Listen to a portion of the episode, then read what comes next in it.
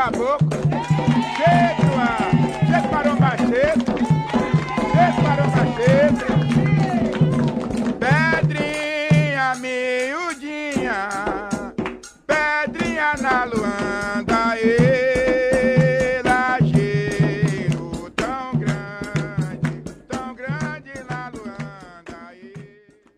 Olá, sejam bem-vindos e bem-vindas ao Encruzilhadas, o podcast de cultura das ruas, das vielas, dos becos. Culturas nem sempre tão miúdas como dessa vez. A gente vai falar sobre as misturas, sobre o que somos, essa amálgama brasileira. Eu sou Gabi Moreira e ao meu lado Luiz Antônio Simas. Olá, Simas. Olá, Gabi, vamos que vamos. A sua amálgama é feita aonde? A minha, rapaz, a minha é o seguinte, é... Qualquer cimas que você encontre tem uma origem ali açoriana, né? Os portugueses dos Açores. Agora, por parte de mãe, eu tenho um bisavô italiano, Salvatore, que foi pro Recife. E por parte de mãe, com ligada à avó, aí é brasileiro que vai longe pra Dedéu. Você sabe, eu sou neta de pernambucano. É muito engraçado, é um casal, meu avô e minha avó maternos, um casal tipicamente brasileiro e com vários eh, momentos de conflito sociais, religiosos. Por quê? Meu avô ele era quase negro, vamos dizer assim, mas mulato, pernambucano, pobre e protestante. Então falava a família da minha avó. Era uma família alemã, inglesa e alemã, Engert Millward. É, ela era loura, branca, de olho azul e católica. E quando ela então se apaixona pelo meu avô preto, pobre, pernambucano e protestante, eles falavam: olha, você não vai casar Não com vai esse. rolar. Ele tem quatro P's e esses quatro P's não são aceitos na nossa família.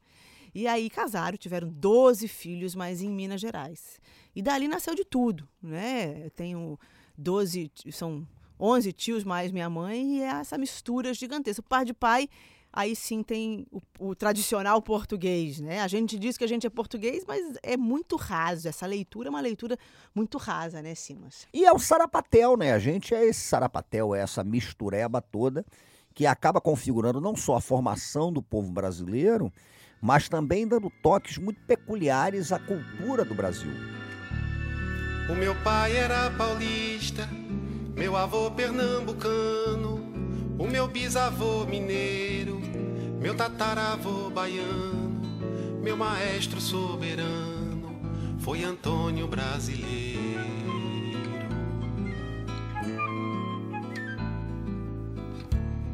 Foi Antônio Brasileiro quem soprou esta toada que cobri de redondilhas pra seguir minha jornada e com a vista enevoada ver o inferno e maravilha. Sempre que a gente fala de mistura, desse negócio todo, eu sempre tenho uma preocupação, porque esse processo de mistura, ele foi lido muitas vezes na história do Brasil como um processo cordial. Uhum. E não é um processo cordial. Vou te dar um exemplo concreto. Eu tenho condições, por exemplo, de saber que eu tenho família soriana ou então italiano. Mas se a gente pensa no processo da escravidão, que é um sequestro, né? Você sequestra a pessoa do outro lado do Atlântico e traz para cá. A história também é sequestrada. Então você vai pegar um descendente de gente que foi escravizada, ele provavelmente não vai saber se era do Congo, se era da Nigéria, se era ali do Golfo da Guiné, se era da costa de Moçambique. Então, esse processo da, da, da escravidão, ele é um processo também que sequestra a história. Uma releitura que a gente Sim, deveria fazer. Sei. Não somos E- tão portugueses ou tão portugueses quanto africanos. E a própria mistura, ela tem uma origem também que é fundada na violência, né? Existe uma certa cultura colonial do senhor, senhorial de Casa Grande, que é uma cultura do estupro, que é uma cultura da violência contra a mulher escravizada, contra a Índia também, né? E eh, tem uma porrada de gente aqui no Brasil que tem sangue indígena. Eu provavelmente, se fizesse um exame desses, por parte de mãe, vai pintar um índio daquele, é tudo nordestino. Mas é curioso porque essa mistureba, ela é meio a cara do Brasil, né? Ao mesmo tempo que tem esse fascínio da mistura, dessa amálgama, como você falou, tudo isso é muito eivado de tensões, de violência, de contradições, de imposições, como você está falando dessa questão Supremacia da de sua uma sobre família, outra. sobre o outro. Então, nós somos feitos disso, isso é a nossa condição. Ninguém ouviu um soluçar de dor no canto do Brasil. Um lamento triste sempre ecoou, desde que um índio guerreiro foi pro cativeiro e de lá cantou. Negro entoou um canto de revolta pelos ares do quilombo dos palmares, onde se refugiou.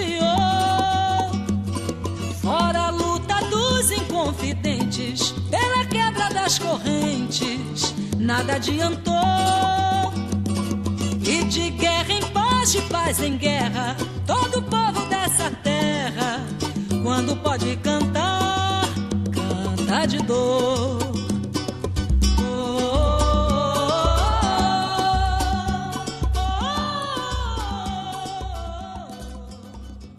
Daí saiu um ser único, específico, especial, que é o brasileiro? Eu acho que, não sei se um ser único, eu acho que na verdade o Brasil tem uma coisa curiosa. Eu acho que a gente trabalha com uma possibilidade de pensar a identidade, e está meio fora da moda pensar a identidade nacional, mas eu acho importante. Mas a- o ser único talvez esteja no reconhecimento da nossa pluralidade. Parece um paradoxo, né? Mas ao mesmo tempo é uma coisa muito muito peculiar, muito interessante. O respeito às diferenças é que eu acho que poderia configurar um modo de ser brasileiro. Porque no fim das contas, você de Minas, eu do Rio de Janeiro, né? A gente vai pensar numa realidade como o caboclo da Amazônia, mas é uma realidade muito distinta, uma realidade cultural muito distinta. A gente vai pensar no gaúcho do Pampa. Eu acho que a nossa nossa riqueza está numa pluralidade que é espantosa, né? E, que é pouco conhecida, talvez, pouco embora muito conhecida. badalada, né? pouco conhecida e é difícil você amarrá-la, é difícil você configurá-la. E tudo é culpa dos portugueses? Olha, o... Porque a gente sempre fala, fala isso. A gente ouve o senso comum. Ah, porque se não fossem os Porque portugueses, o- se a gente tivesse sido colonizado por... Ah, é, não, isso é uma E besteira. a gente foi colonizado por Porque- franceses, a gente é, foi mas isso é, colonizado. por que, que eu acho uma besteira? Eu já ouvi gente, por exemplo, dizendo, isso é muito importante você colocar essa questão. Porque tem gente que fala assim, ah, porque se o Brasil fosse colonizado por inglês, por francês, a nossa situação seria melhor. Ué, o Haiti foi colonizado pela França. Uhum. Então você vê o que, que a França fez no Haiti. A Jamaica teve a presença da colonização inglesa e é extremamente violenta. Por quê? Porque o que estabelecia o modo de colonização era a possibilidade de explorar a terra. Uhum. Então, a rigor, o sistema colonial é um sistema de exploração, é um sistema que vai expoliar, é um sistema que vai tirar matéria-prima. Como diria o samba da Mangueira, desde 1500 tem mais invasão do que descobrimento. Agora, nós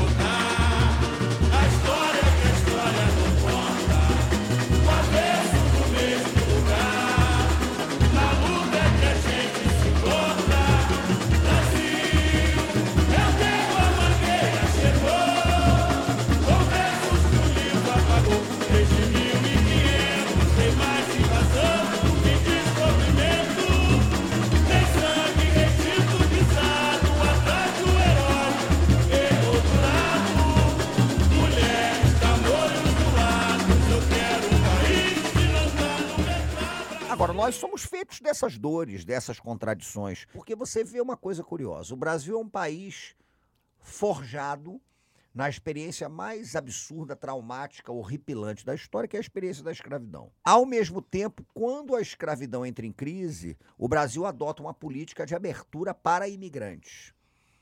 E era uma política que tinha um conteúdo racista muito forte. Você tem vários discursos na época do estímulo à migração europeia, segunda metade do século XIX, que vinham acompanhados da ideia do elemento europeu trazendo a civilização. Agora começa a entrar todo mundo. Porra, o Brasil tem italiano pra dedéu, gente. Mas o italiano que vem já é um italiano fudido, né? Porque o imigrante é o fudido. O imigrante não é aquele cara que tá tudo maravilhoso, ele resolve viver um momento emocionante de sua vida e voa pra lá. De altruísmo e A vou pro país. Itália, a primeira grande leva de italianos, a Itália passava pelas guerras de unificação, que era brabo. Chegou japonês aqui, que eram aqueles japoneses que tinham perdido espaço pela modernização japonesa, a Revolução Industrial do Japão, a Era Meiji. Essa turma vem ferrada pra cá. Vem gente de tudo quanto é lugar. Você pega o Paraná, você tem ali polonês, né? Você pega, tem ucraniano. Você pega uma coisa que é absolutamente crucial, que é entender uma migração do antigo Império Turco Otomano. Então vem muito libanês para cá. Na época, num certo período, o Império Turco Otomano dominava aquela região toda. O Líbano, né, a Síria. E o que vem de gente daquelas áreas para cá é um negócio Isso em impressionante que época, mais essa migração árabe. Ah, eles vêm sempre. Agora, é uma migração que na primeira metade do século XX está chegando muito. Mas essa presença né, da, da imigração sírio-libanesa, da imigração árabe, de uma forma geral, também é muito intensa.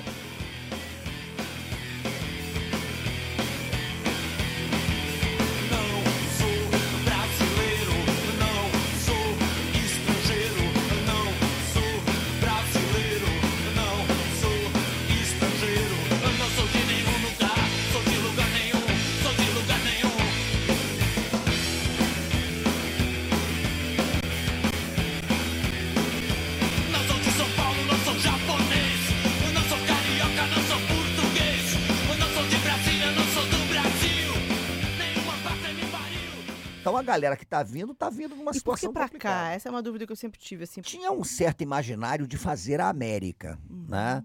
No sentido da América ser vista como uma terra da promissão. Mas o Brasil se ofereceu como um lugar, num certo momento, afável à presença do imigrante. Um país continental, com proporções territoriais porra, gigantescas, e que vai atrair. Em que se plantando imigrante. tudo dá, É, aquele imaginário. se da terra fabricando tudo vende? Mas esses caras se ferraram, hein? Porque em 1850, o Brasil está adotando uma política para atrair imigrantes, mas aprova uma lei infame chamada Lei de Terras. Pela Lei de Terras, a única maneira de você ser dono de terra no Brasil ou era recebendo como doação, ou seja, herança, ou comprando. Isso muitas vezes eh, tornava impossível para o imigrante pobre e por ex-escravizado ter acesso à terra.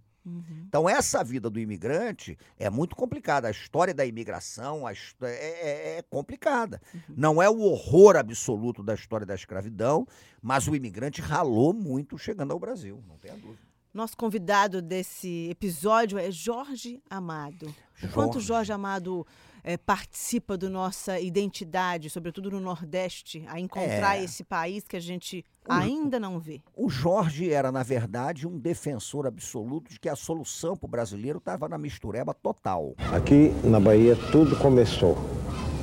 Toda essa imensa mistura que criou a nacionalidade brasileira. Essa mistura de brancos, negros, índios, de homens vindos das mais diversas partes e que aqui se encontraram e se misturaram. Porque, como eu digo sempre, só há uma forma de combater, lutar e vencer o racismo de acabar com o racismo. É com a mistura de raças, de sangues, de cultura.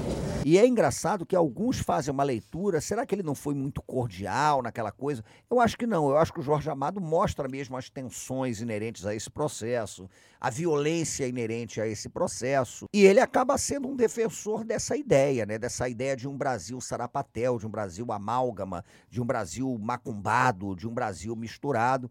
E isso está muito traduzido em diversos romances do Jorge. Então nós recebemos os deuses indígenas, recebemos os deuses africanos que vieram nos navios de escravos, recebemos os deuses católicos chegados da Península Ibérica, cada qual com o seu imaginário, cada qual com o seu mito, com a sua magia. Aqui essas magias, esses mitos, essas realidades, essas culturas se fundiram. Eu acho que é muito interessante a gente olhar o- a psique das cidades com o propósito que os imigrantes vieram. Com qual propósito eles foram para o Rio de Janeiro, com qual propósito eles foram para São Paulo, para o sul do país, para a gente entender um pouco co- por que somos assim hoje. Por quê? Porque o Rio de Janeiro é diferente de São Paulo. E aí é uma tese minha de botequim, tá, professor? A minha ficha caiu quando eu estava em, em São Paulo. Pela, eu morei em São Paulo na infância um pouco. É, depois, enfim, estava em Minas Gerais, vim para o Rio de Janeiro, adolescente. E aí, recentemente, eu mudei para São Paulo de novo. E quando eu cheguei em São Paulo, um pouco acostumada com o Rio de Janeiro, em que eu escondia. Eu não ficava dando muita informação da minha vida, ninguém nunca me perguntava também. E aí eu fui fazendo assim. Chegou em São Paulo, a primeira vez que eu fui ao mercado, mercado de bairro, em Perdizes, a dona do mercado, uma chinesa, virou pra mim e falou assim: Mas o que você tá fazendo aqui? Eu pensando assim, pô, mas que curiosidade, numa metrópole como São Paulo. Não, não, não sou daqui não. Mas você é de onde? Falei, ah, eu, eu vim do Rio de Janeiro. Do Rio de Janeiro? Mas o que, que você veio fazer aqui? Antes que eu respondesse, ela já me respondeu. Ah, você veio trabalhar, aposto. Falei, é, eu vim por causa de trabalho. Ah, só pode. Porque para sair do Rio de Janeiro para vir para São Paulo, só pode ser para trabalhar. E assim sucessivamente, em cada comércio que eu ia, as pessoas me perguntavam por que é que eu tinha ido para São Paulo. Mas ao ser incomodada, eu comecei a me dar conta que no Rio de Janeiro, nunca, em tempo algum, em 18, 20 anos que eu estou aqui, alguém me perguntou por que é que você veio para o Rio de Janeiro. Simplesmente porque a resposta está dada. Eu vim para o Rio de Janeiro, assim como os, as pessoas que estão aqui que não são, pelo deslumbre que é essa cidade. Você veio porque você quis vir morar e desfrutar desta cidade. Assim como, eu imagino, aí você me corrija, que vieram os franceses e os portugueses para desfrutar deste balneário, fixaram a coroa, e aí ou era para desfrutar da cidade ou desfrutar do que a coroa podia. E é desfrutar mesmo, mas no sentido também de explorar, né? De explorar. De você explorar, de você ter aqui um centro de exploração. Os franceses quiseram ocupar essa região, inclusive para ter uma colônia que permitisse o contrabando do pau-brasil, né?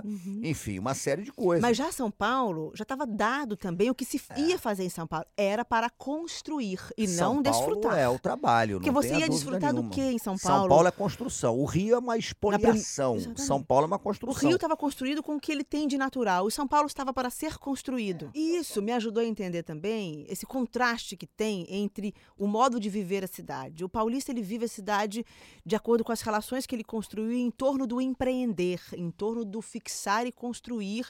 E aí eh, as próximas gerações. O Rio de Janeiro, as relações são dadas pelo desfrutar. Como você desfruta? Como eu desfruto? O que você faz para desfrutar e continuar O desfrutando? que pode ser ótimo, pode ser uma tragédia, né? Pode ser pro bem e pro mal. Pro bem e pro mal. Pro lado de lá também pode ser muito ruim, uma cidade que está sempre nas relações e o que, que você pode tirar de proveito comercial dessa É. relação. paranoia do trabalho. Né? Exatamente. Você tem, por exemplo, no Nordeste uma tradição muito patriarcal, Uhum. né? aquela tradição dos senhores de engenho, ao mesmo tempo a tradição da turma que rala e pega o pau de arara e vem pro Rio de Janeiro.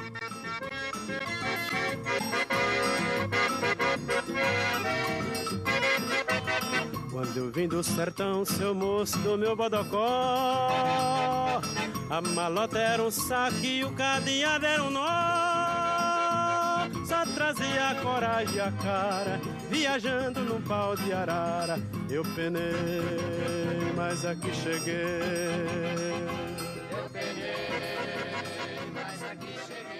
Teve uma seca no final dos anos 40 que atraiu muita gente pro Rio de Janeiro, muito nordestino pro Rio de Janeiro. né? E aí o nordestino que vem pro Rio de Janeiro, ele é muito diferente do nordestino ou em momentos diferentes do que vai para São Paulo? Eu não sei, eu acho que não, porque o nordestino vem muito pro trabalho e a gente talvez não perceba como o Rio de Janeiro é nordestino. Nós provavelmente estamos gravando num estúdio, né, de uma casa, né, num bairro cheio de prédios. Se a gente for parar para ver quantas casas, quantos prédios foram construídos com mão de obra nordestina, é um negócio impactante. Só para você ter uma, uma, ideia de- disso, é, o Rio de Janeiro tem uma feira, um centro de tradições populares do Nordeste, que fica ali no pavilhão de São Cristóvão, né? Centro de tradições nordestinas. A Feira de São Cristóvão ela é criada em 45, né, no ano em que termina a Segunda Guerra Mundial, quando um cordelista chamado Raimundo Santa Helena ele lê ali um cordel que ele tinha feito sobre o fim da guerra. E as pessoas começaram a ocupar aquela área de São Cristóvão e fazer uma feira porque era perto da rodoviária. Uhum. Então o que que acontecia? Os migrantes nordestinos chegavam ali, Uhum. né? Chegavam naquela região e aí você começa a ter uma feira próxima ao local de chegada desses migrantes Para nordestinos. festejar ou para curar a dor da viagem. A Feira de São Cristóvão é um berço brasileiro, é o coração do Brasil dentro do Rio de Janeiro. A Feira de São Cristóvão é um berço brasileiro, é o coração do Brasil dentro do Rio de Janeiro. Na Feira de São Cristóvão eu vou comer um preá, comer um baião de dois, canjica com manguzá. Se quer viver sua terra, só precisa vir pra cá. Eu também tô com saudade da minha terra querida. Na feira de São Cristóvão, mata saudade bandida. Rodeado de mulher e mesa cheia de bebida. Todo final de semana se arrasta o pé no forró. É a poeira subindo e o corpo soltando suor. É três ou quatro mulheres pra dançar com um homem só. Então essa força do Nordeste, essa presença do Nordeste, dos retirantes que vieram para o Rio de Janeiro, Luiz Gonzaga chega ao Rio de Janeiro nessa. Gonzaga vai morar ali no Morro do São Carlos, no Estácio. Então a gente fala de um Rio que é negro e é profundamente, que é português, mas é nordestino para Dedéu também, né? Parada de Lucas tem uma comunidade maranhense que tem inclusive o Bumba Meu Boi, o Boi de Lucas, que é muito bonito, fazem uma das grandes festas juninas do Rio de Janeiro, né? Que é dessa comunidade maranhense. Paraenses. O Rio de Janeiro tem Círio de Nazaré. Aonde? Porque o Círio de Nazaré, você sabe que é o Natal do paraense, Uhum, né? Feliz Natal. O Rio tem um Círio em Copacabana e tem um Círio da Doc Lobo, na Tijuca. Comunidade paraense fecha a Doc Lobo, a rua fecha. A Igreja dos Capuchinhos tem a procissão de Nossa Senhora de Nazaré. Você vai ver todo mundo vestido com camisa do Paysandu, camisa do Remo, um ou outro com camisa da Tuna Luso brasileira, Uhum. né? Barraquinhas vendendo produtos do Pará, lá você vai co- comer a sua maniçoba, vai comer o seu tacacá, né? É um barato, é um dos grandes programas cariocas, você vê o Círio de Nazaré na Doc Lobo. É quando a comunidade do Pará se reúne ali, né? Para lembrar do Círio, para encontrar os conterrâneos, para fazer esse tipo de coisa. Sim, mas aí a gente está falando então de alguns conflitos, né? A gente passou o tempo inteiro falando que é melhor ver os conflitos e trabalhar com eles do que simplesmente dizer que não existe, não é? Lógico. Dos internos, mas e, e o que dizer então dos externos, É sobretudo nas fronteiras, né? É. Cidades um pouco mais distantes aqui do nosso umbigo. e que tem realidades muito diferentes, mas de qualquer maneira o Brasil tem recebido migração. Você tem o caso dos haitianos, né, que Uhum. entraram para trabalhar com a maior dignidade. Você sobretudo tem na Copa, né? Para a É, construção dos estádios. vem. Você tem o caso, por exemplo, de angolanos. Hoje você tem uma, uma- muitos angolanos moram no Rio de Janeiro, tem angolanos que moram na Maré. Você tem o caso, por exemplo, de bolivianos, coreanos que vão para São Paulo. O caso dos venezuelanos por conta de toda a crise política que assola a, a Venezuela. Mas eu tenho uma opinião. É uma indignidade o Brasil não receber o imigrante, o Brasil não receber o refugiado. Porque nós somos um país construído a partir dessa ideia com todas as tensões que marcam esse tipo de coisa. Nenhum negro pegou carona num navio negreiro achando que fosse um táxi numa praia africana. Então, nós fomos construídos com todas as dores, com toda a violência desse processo. Mas, ao mesmo tempo, né, é uma indignidade a gente não reconhecer que isso deu origem a uma mistura, a uma amálgama que poderia ser muito original como solução interessante para o mundo. É uma indignidade que o Brasil tenha qualquer tipo de restrição à presença do imigrante e que haja brasileiros preconceituosos, racistas, que venham com esse negócio de esta terra é minha, É porque minha não é. quem? Então, se for assim, devolve para os indígenas, que eu acho, inclusive, estaria, de repente, bem melhor. O drama dos refugiados hoje, para concluir, ele é um drama mundial, né? Você hoje tem um drama mundial, de proporções mundiais. Você pensa a questão dos efeitos da guerra da Síria, a migração do norte da África para a Europa, o drama dos africanos que tentam atravessar para chegar à Itália, né? É brutal. Então eu acho que ter essa visão, nesse ponto eu te confesso para você que eu sou um internacionalista, né? Então ter a visão do planeta como um planeta que acabe com as fronteiras ao invés de fortalecê-las, é uma utopia no fim das contas, mas o Galeano tinha uma frase muito bonita. É, a minha utopia está sempre dois passos além de mim. Mas se eu não tento persegui-la, eu paro de andar. Exatamente. Lindo. Ô, Simas, e tem ainda uma percepção que acho que não se tem, né? A gente está muito ligado no imigrante que veio explorar lá atrás. E esse imigrante que está vindo agora, ele não vem explorar. ele vem por extrema necessidade. Ninguém deixa o seu lugar, a sua terra natal, hoje em dia, por, senão porque não está muito incomodado onde está, né? Ele, ele não vem em busca da- daquela, daquele sonho de exploração, de desbravar, de, de eh, eh, conquistar. Ele vem para resolver um problema insanável, insolúvel na sua terra natal, né? Então aí sim não é uma questão também de humanidade, né? Eh, de dizer aqui não. Como assim aqui não? Fechar as portas para uma população que está tão necessitada dessa forma. É, são os deserdados da terra, é esse drama mesmo. Não são aqueles colonizadores que chegaram aqui, né? É uma gente que chega no perrengue e para construir o Brasil. A nossa história é essa, né? Nós somos filhos da violência do tráfico negreiro, nós somos filhos da expoliação da terra do indígena, nós somos filhos de um processo de chegada de milhares, de milhões de imigrantes pobres de tudo quanto é lugar do mundo. E aqui, vamos e venhamos, se a gente tiver um mínimo de vergonha na cara, ninguém é barão, ninguém é nobre, né? Esse é um país, no fim das contas, de ferrados que tentam construir alguma coisa melhor como alternativa de vida. Esse é o Brasil. Da mistura, do mexido, do sarapatel, do que mais de comer. De tam, tam, tudo. Aí, Eu acho que o sarapatel seria o que melhor nos define. Você pega aquele cross todo, mostra, mistura aquilo ali nas vísceras, com sangue, com diaba 4, e no fim das contas, eu pelo menos acho gostoso para Dedéu. O povo brasileiro vive numa situação de miséria tão grande, tão terrível, e por vezes, como nos últimos 20 anos, numa situação de opressão política tão terrível, que dá a impressão que é um milagre viver no Brasil, que esse povo é tão forte, tão poderoso, esse nosso povo mestiço, que é capaz de milagres como esse, de viver, lutar e fazer a festa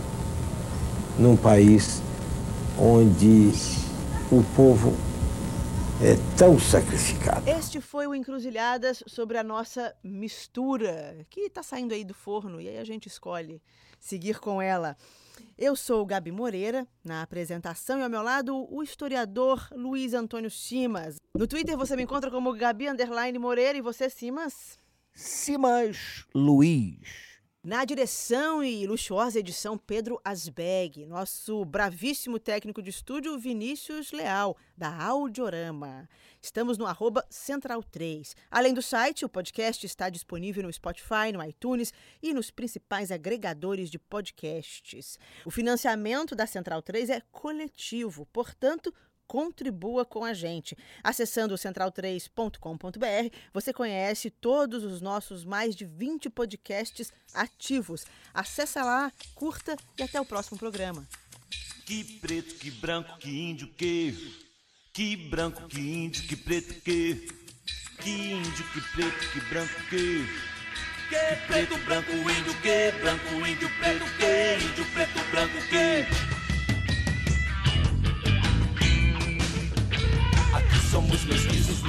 capuzes, pardos, mamelucos, sararás, crioulos, guaranices e judarabês.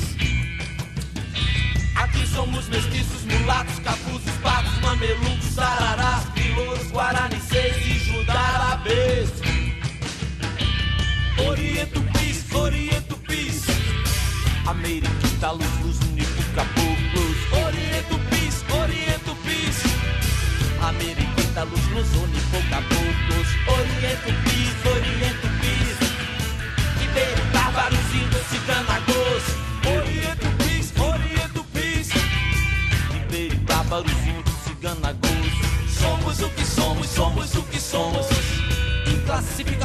Inclassificáveis,